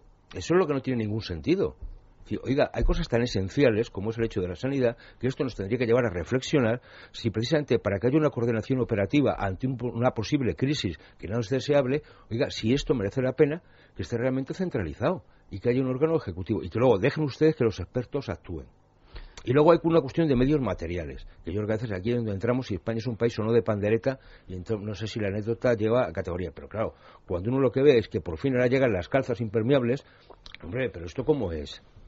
Decir, ¿esto cómo es? Es decir, ¿cómo se puede a veces estar asumiendo una serie de condicionamientos a la hora de tratar a los pacientes sin la totalidad de medios, digamos, materiales necesarios? Tampoco ¿no? fuerces. Que, No, no, que no, no, verdad, te digo, no entiéndeme, habéis sí. usado la sanidad de otros países. Sí, no, no, si la sanidad española Ah, es estupenda, lo de quiero verdad, decirte, ¿eh? que tampoco, Isabel, o sea, es un no poco... es un un hospital poco- a Italia, no, que que realmente un pero- pero, hospital pero Isabel. Isabel, Pero pero, lo que que quiero está decirte es que hay que poner, ¿eh? yo lo que Si no, estoy es diciendo es que en este tipo de cosas hay que ser mucho no más diligentes. Ya, pero que Hay se que ha ser un poquito más contagiado diligente. un sanitario, ¿eh? Uno. Uno, que sí, bueno, entonces tampoco serán las No, cartas de Chichinabo, o sea, que no, se ha contagiado uno. Pero vamos a ver, si Uno. podemos, ante una En situación... Estados Unidos ya van dos. No tenemos, en- afortunadamente en España ni en los países de Europa, tenemos ahora mismo, es decir, la preparación, bueno, precisamente porque no nos pasan estas cosas de manera habitual, afortunadamente, ¿no? Digo, gracias a Dios, me parece que es una cosa estupenda. Entonces, ante este tipo de emergencias hay que reaccionar poniendo todos los medios. Todos los medios humanos y materiales. Yo creo que la sanidad es estupenda. Más allá de que yo creo que también hay un factor determinante en, en la curación del ébola, por llamarlo así, que tiene que ver con la edad de la gente y la capacidad de generar anticuerpos o no. A quien hay que felicitar, yo creo que son a los anticuerpos que ha generado esta mujer. Más allá del tratamiento médico, los- digo también, ¿eh? ¿Me entendéis? la- no? Al margen- Claro, donó la monja claro, liberiana. claro, claro, al Claro, margen de, de- de, bueno de los errores que puede haber cometido y que se han cometido desde el gobierno y sobre todo en temas de comunicación lo que mayor eh, el mayor problema que tenemos y que genera una gran alarma social es que cada vez que hay un problema de distinta índole en España siempre aprovecha la izquierda y la extrema izquierda para utilizarlo como un instrumento eh, para ir contra la gestión del Partido Popular. Y en este caso ha generado mucha alarma social la desinformación que se ha llevado y se ha auspiciado desde algunos medios de comunicación de izquierda y buscándoles, pues bueno, eh, yo estuve viendo una entrevista breve del hermano de, de, la, eh, de Teresa y realmente, bueno, yo me quedé perplejo por la forma de interrogar el locutor, eh, creo que fue en la 4 o en la sexta, no lo sé, eh, de interrogar el locutor a- al hermano de Teresa. Porque No, lo único que pretendía es que dijera que Rajoy es el responsable, es el culpable. Vamos, solamente hace falta que dijera usted va a votar a Rajoy, no va a votar a Rajoy, porque su hermana. No, yo mencionaba, por ejemplo, el caso que me pareció indignante, lo mencionaba el fin de semana pasado, de una portavoz de un sindicato de, auxiliares técnicos de enfermería Sobre ella no se dijo. difundiendo nada. bulos sobre la sentido- situación eh, clínica de Teresa Romero. Y cuando un periodista le dice, oiga, que no es eso lo que dice la dirección del hospital, que ni está intubada, ni tiene fallo multiorgánico, dice, bueno, yo no voy a desmentir lo que diga oficialmente la dirección del hospital, pero nosotros tenemos informaciones, y era mentira, ni estaba intubada, ni tenía un fallo multiorgánico. es un gran se, ha problema, ¿eh? se ha pretendido, solo faltaba la plataforma Nunca Más. O Sí, sea, sí, que se ha, como un se ha prestigio, pretendido como- coger el o tema queremos saber la verdad. Eh, para ir contra un sistema, o luego, bueno, contra un sistema, no, contra el PP, que es el que está gobernando y ya está. Pero eso no exime de que se pudieran haber hecho las cosas mejor de lo que se han hecho. Parece que ahora va encaminado, pero es la propia noticia también, porque ya se lleva muchos días con lo mismo y ya no vende tanto papel como vendía al principio. Hay también muchos... Pero es importante diferenciar eh, eh, qué se ha hecho mal, es decir, en el terreno médico se han cometido errores, pero oiga, errores que en Estados Unidos se han cometido exactamente igual, Igual. es decir, que no son no son que es que nosotros seamos un país de pandereta, No, que no no no no, nada, aquí las nada, cosas no. se han hecho no se han hecho eh, excesivamente mal si comparamos con cómo se hacen en otras Eso es. partes. Donde se han cometido muchos errores, que era lo que decía antes don Isabel San Bueno, Sebastián, es, cosita, en el terreno de la en de el terreno de la puede ser lo de la comunicación. ambulancia, pasa, no puede la ser, por ejemplo, lo de la comunicación ha ambulancia. sido digo, porque ha digo, crea- ha hay- creado hay terror. detalles que dice, bueno, no ha pasado nada porque hemos tenido suerte. Es decir, Vamos, yo no No, no, cuestiono. se han- me parece se han que- cometido errores, digo, por digo, supuesto. Errores, ¿eh? los primeros Los primeros. cinco días, Claro, o sea, fue- fue- mientras fue claro, Ana Mato la ¿eh? responsable que- de gestionar esto, esto fue el caos. No, y sobre Iba todo que, uno por sobre su todo que se transmitió alarma y miedo, terror No, al ébola. eso digo. Porque es que, vamos, es una cosa que, está aprovechó la totalmente controlado, que, Pero no que no te contagias como un- con una gripe, etcétera, etcétera. que- Pero fue el terror que se trasladó, porque decía Ana Mato, decía la ministra, no, es que no hay problema de contagio, luego se contagia. Entonces que el- fue un mensaje el que se nos transmitió. Pero es que no hubo que no era mensaje. bueno. es que, el- Que no cuando, hubo. ante una crisis, lo De primero de comunicación de crisis es que ante una crisis tú tienes que designar un portavoz autorizado y que hable solo él. Y canalizar y centralizar la información. Y esto era el ejército de Pancho Villa y cada uno te decía una cosa distinta. O sea, en el momento en el que la vicepresidenta se ha hecho cargo de la situación, ha nombrado un portavoz científico que sabe de lo que habla, que no es un político que te que es un mm, virólogo que te cuenta y que sabe de lo que está hablando, que ha mm, gestionado la situación, pues ya está. Ojalá que no haya más eh, contagios y ojalá que no haya víctimas y ojalá que Teresa salga adelante con sus anticuerpos y con el suero que le han donado, me corrigen Sí, por sí. Twitter, no una, dos monjas, Dos monjas. Que, que curaron y que superaron la enfermedad en Liberia. Y hombre, el ébola no es una enfermedad endémica en, en África, no es como el como la malaria, es una es un brote que se ha producido ahora y que hay que controlar y que en algunos países está más controlado que en otros y hay que do- redoblar los recursos para para En frenar origen, ese brote origen. en origen.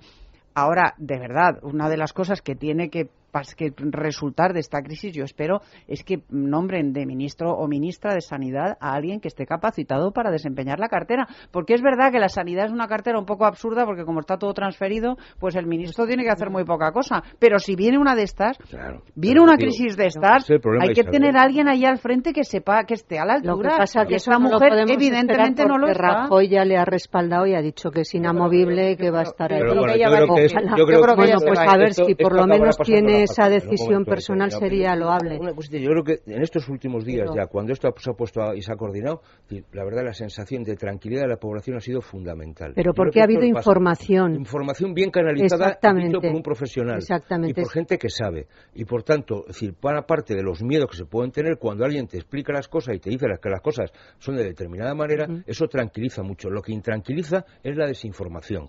Y eso es lo que pasó en los primeros días. Y afortunadamente esto se ha hecho mejor. Y además que se Bueno, volvía Pues nosotros también tenemos que informar de lo que dicen los oyentes a través de las redes sociales, doña Carmen Carbonell. Buenos días de nuevo. Bueno, pues os traigo algunos comentarios. En concreto, comienzan hablando del editorial, don Luis, de su editorial.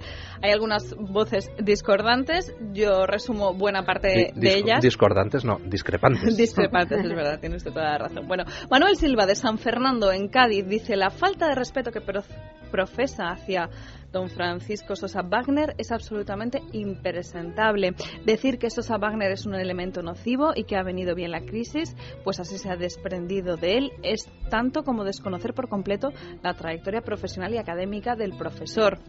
Y añade, usted que tanto critica la casta, resulta cuan- cuando menos curioso que cuando hay un representante político libre y dice lo que piensa, lo machaque tan bur- burdamente como lo está haciendo usted. Perdone, una vez no. Yo siempre que un representante político discrepa de su partido en cuestiones fundamentales, le machaco, porque eso no es de recibo. Por ejemplo, cuando sale una Celia Villalobos a decir, ah, no, el Partido Popular podrá ser contrario al aborto, pero yo soy eh, yo soy partidaria.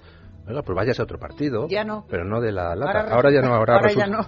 ahora Celia Villalobos es el Celia mainstream. Villalobos es el mainstream del Partido Popular en materia de aborto. Pues fíjese lo que dice Fernando Herranz González. Dice, comparto tu idea de democracia interna, pero ¿qué hacemos con la dictadura del partido a la hora de votar en el Parlamento o el Senado? Una pregunta que pone encima de la mesa. Hombre, eso no es dictadura. Mientras no sean listas abiertas, se supone que uno vota lo que le manda a su partido y si no que se vaya. Es en eso eh, el sistema electoral español impone porque son listas cerradas y, y elaboradas por los aparatos de los partidos la disciplina del partido.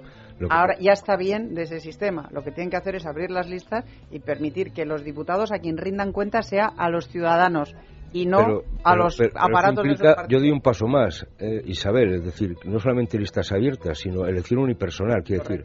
¿eh? Es decir, que es un paso el más. sistema electoral a para que las circunscripciones sean unipersonales Esto, y, y se por- rinda y cuentas a los ciudadanos. Estamos completamente de acuerdo. Juan Loprada, que debe tener información directa de Unión Progreso y Democracia, dice, qué ingenuos son ustedes. Sosa expuso a Rosa Díez mil veces todo. Nosotros no, no sabemos hasta el momento que hubiera... Yo no tengo constancia de semejante cosa. Es Mm. más, de lo que sí tengo constancia es de que poco antes de ser elegido en las primarias para ir de eurodiputado, eh, Sosa, eh, Sosa Wagner defendía exactamente lo contrario de lo que luego defendía, es decir, defendía no unirse con Ciudadanos. Mm, Y Juan Soria Arroyo rebautiza las siglas de UPyD y dice Unión, Progreso y Dedocracia, que es la nueva, la nueva, la nueva designación de este partido. Bueno, y sobre las tarjetas black, las tarjetas es una cosa con UPyD, digo, una- una- no sé si hacer una, una premonición, pero quien, quien, quien ha corrido la lista es Enrique Calvet. ¿eh? Y Enrique está pidiendo un congreso extraordinario en UPyD. Vamos a ver lo que dura. Lo que pasa es que Enrique, que por cierto, del cual soy amigo, pues eh, viene de Ciudadanos. Sí, salió de Ciudadanos por discrepancias con Ciudadanos, con lo cual ahora qué va a hacer? Discrepar en UPyD para que UPyD se una con ese partido del que salió por discrepancias. Oiga, Este es como, eso ya me parece. este es como yo, no milite usted en ningún partido, don Enrique. Vaya usted por libre, créame que algunos espíritus no encajamos en, en la política oficial. Bueno, sobre las tarjetas black, las tarjetas opacas de Caja Madrid, eh, dice Hander Klamber, alguien que se hace llamar así en Twitter. Las empresas públicas tienen un jefe que es el Estado y este, como tal, debe de vigilar eh, su funcionamiento. Por lo tanto, son cajas públicas. Muruburoso Corleone dice: 83 consejeros de Caja Madrid creían que todo estaba correcto con las black cards y cuatro que no. Esto es España. María Jiménez Valera dice: No, "Lo- esto no es España. lo que los consejeros jamás pensaban es que todo de las tarjetas iba a salir a la luz, dice María Jiménez, que este es el lío que se ha formado. José de Málaga le pide más memoria a Rajoy respecto a sus declaraciones en las que decía que el gobierno estaba detrás de destapar los escándalos de las tarjetas opacas de Caja Madrid y le recuerda que no fue el gobierno sino el abogado Herzog y UPyD quienes lo denunciaron en los juzgados.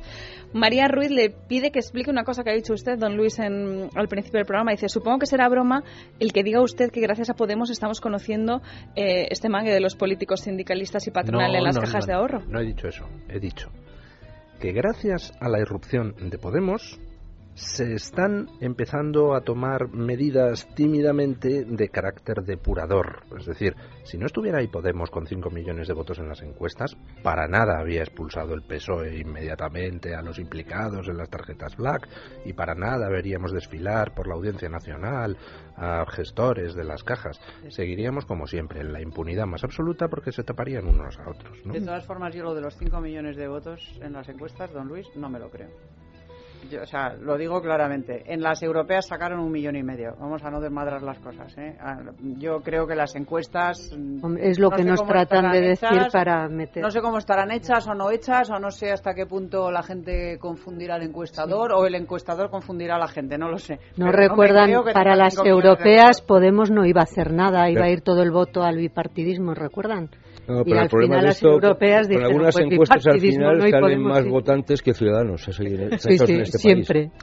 Que, que ciudadanos Son e para incluso hablar. que UPyD. Las encuestas para hablar y bueno, pues ya está. Hispanos Cabreatus dice, nuestros políticos actuales son fieles seguidores y alumnos aventajados de los pícaros del siglo de oro español. Y sentencia José Luis Iglesias Burgos eh, sobre la corrupción que dice que está sentada en el carácter español a cualquier nivel. Por ejemplo, el oficinista que se lleva folios, bolígrafos, etcétera, de su oficina, o el obrero que se lleva herramientas de su empresa a su casa para hacer una chapuza y ni las devuelve ni las paga porque no entienden que estén robando. Pero, eso es igual en todos los países. Lo que pasa que cuando en un país lo que se pone de moda es la impunidad, pues entonces al final todo el mundo dice, oiga, pues si el de arriba está robando, pues yo también. Si en un país existe ejemplaridad desde arriba, entonces el de abajo pues también se lo piensa antes de hacer las cosas. ¿Usted no ¿no? recuerda, don Luis, una escena maravillosa de una película maravillosa que se llama Gran Torino, de Clint Eastwood? No sé si la habéis Sí, visto. preciosa, Pero es una preciosa película. El momento en el que ese Clint Eastwood mayor, antes de hacer lo que va a hacer, va a confesarse y se confiesa de que una vez vendió una lanchita, cobró por ella mil dólares y no los declaró Hacienda. ¿Usted se imagina a un español confesándose de no haber declarado a Hacienda mil euros? ¿A que no? Pero este, como hay países y países, o sea, hay sociedades en las que la conciencia cívica está más arraigada y otros en las que es inexistente. Y España forma parte de los países en los que la conciencia cívica, no digo otras, ¿eh? pero la cívica es bastante Oye, ¿y inexistente. por qué no recuperamos a Platón? Y que el gobernante sea el hombre sabio, el hombre que ha alcanzado el bien, el hombre que ha alcanzado la verdad y Porque que enseguida- gobie- gobierne, ¿no? Y digo, por lo Eso menos. no es democrático. En cuanto, la en cuanto pones, según él, acaba en tiranía, en en cuanto- anarquía y en tiranía. cuanto pones a uno de esos, Y- y pide una tarjeta black porque él lo vale. Exactamente. Ahora son abogados. Doña- Uy, doña- qué mal, qué mal. Doña Quieren conocer la ley. Doña Marta, ¿qué dicen a través del contestador? Bueno, pues comenzamos con el tema Sosa Wagner y son muy críticos en el contestador con su editorial. Don Luis, esto es lo que nos cuentan. En UPyD tiene que haber crítica igual que en cualquier partido.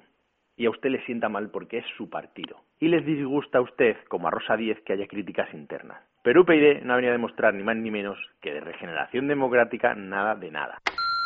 presentó su dimisión además lo ha hecho en unos términos dialécticos que lo honran, con mucha elegancia, no como han hecho los de UPyD contra él, que bueno, lo refleja, refleja lo que, lo que es y lo que representa ese partido. Si alguien se ha hecho daño, han sido ellos a sí mismos. A Rosa Díez se la veía venir desde que formó el partido y al final es lo que lo corrobora.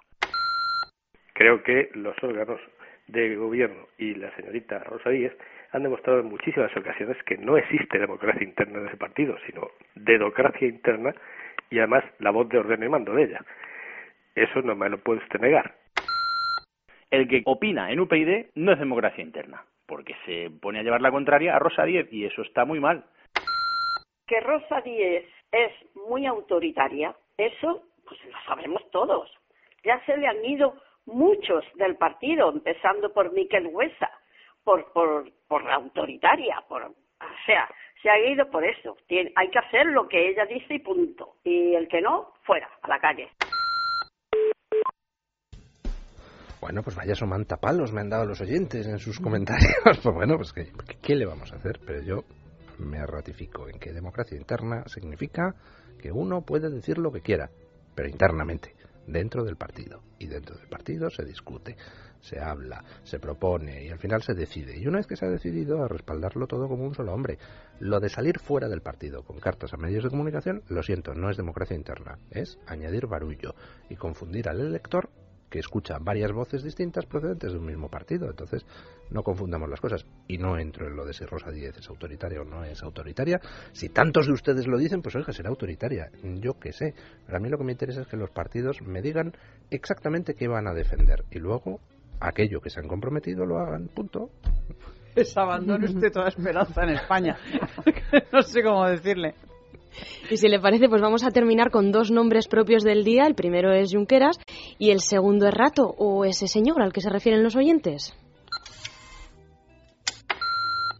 cuando los políticos usurpan la mitad del poder financiero económico del país, como eran las cajas de ahorros, utilizan los jueces.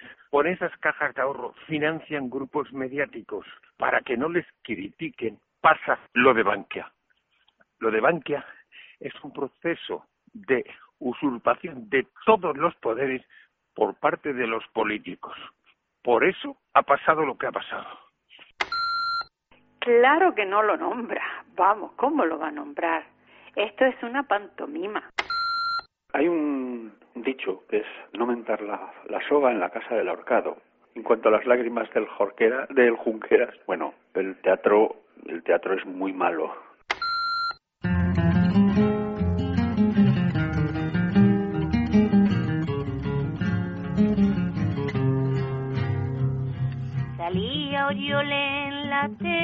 Llorona y haciendo zapping le vi que quiere la independencia llorona que así no puede vivir.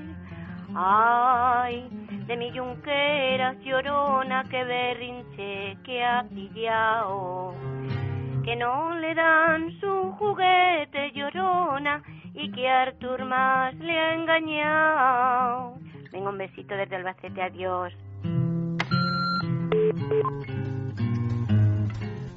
Si es que tenemos unos oyentes que son unos artistas, caramba. De todo, de todo. Bueno, bueno, esa guitarra. La letra, la letra estaba muy bien, ¿eh? No, sí, Fenomenal. Y esa- además esa con la guitarra de fondo. Llorona, que, eh, todo me llama ha el negro llorona, que queda muy bien. Nos vamos muy conmovidos. Es una cosa Yo estupenda, voy ¿no? a llorar a mi casa un rato por él, Bueno, doña Nieves Ciprés, don Francisco José Alcara, don José Luis Fernández, doña Isabel San Sebastián, muchísimas gracias por Muchas habernos... gracias. Don Luis, hemos, hemos promovido en Navarra una recogida de firmas en apoyo a la, como va a haber una modificación constitucional, pues para que se suprima la transitoria cuarta, que es la anexión y la incorporación de Navarra en Euskadi por referéndum.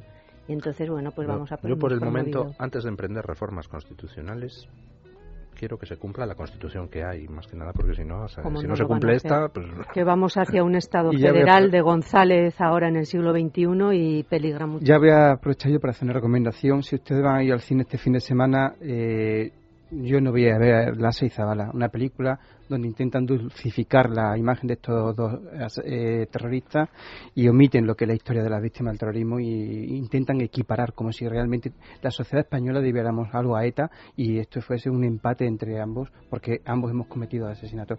Eh, las víctimas del terrorismo ni España ha cometido los asesinatos de la Zabala, por lo tanto, si quieren responsabilidad que se la pida al gobierno de Felipe González. Por Y eso Zabaleta a escuchó, don José, a Zabaleta, al de Aralar de Navarra, diciendo a Pachi que era el bueno para UPN, para el PSOE, para todos, el, el bueno de la película, que tiene que existir ETA y que ETA tiene que existir mientras haya presos en la cárcel.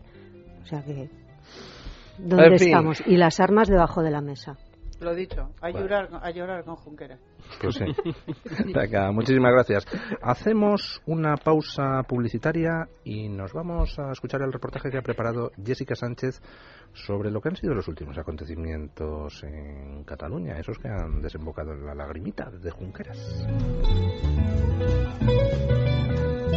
Sin complejos, con Luis del Pino. Es radio.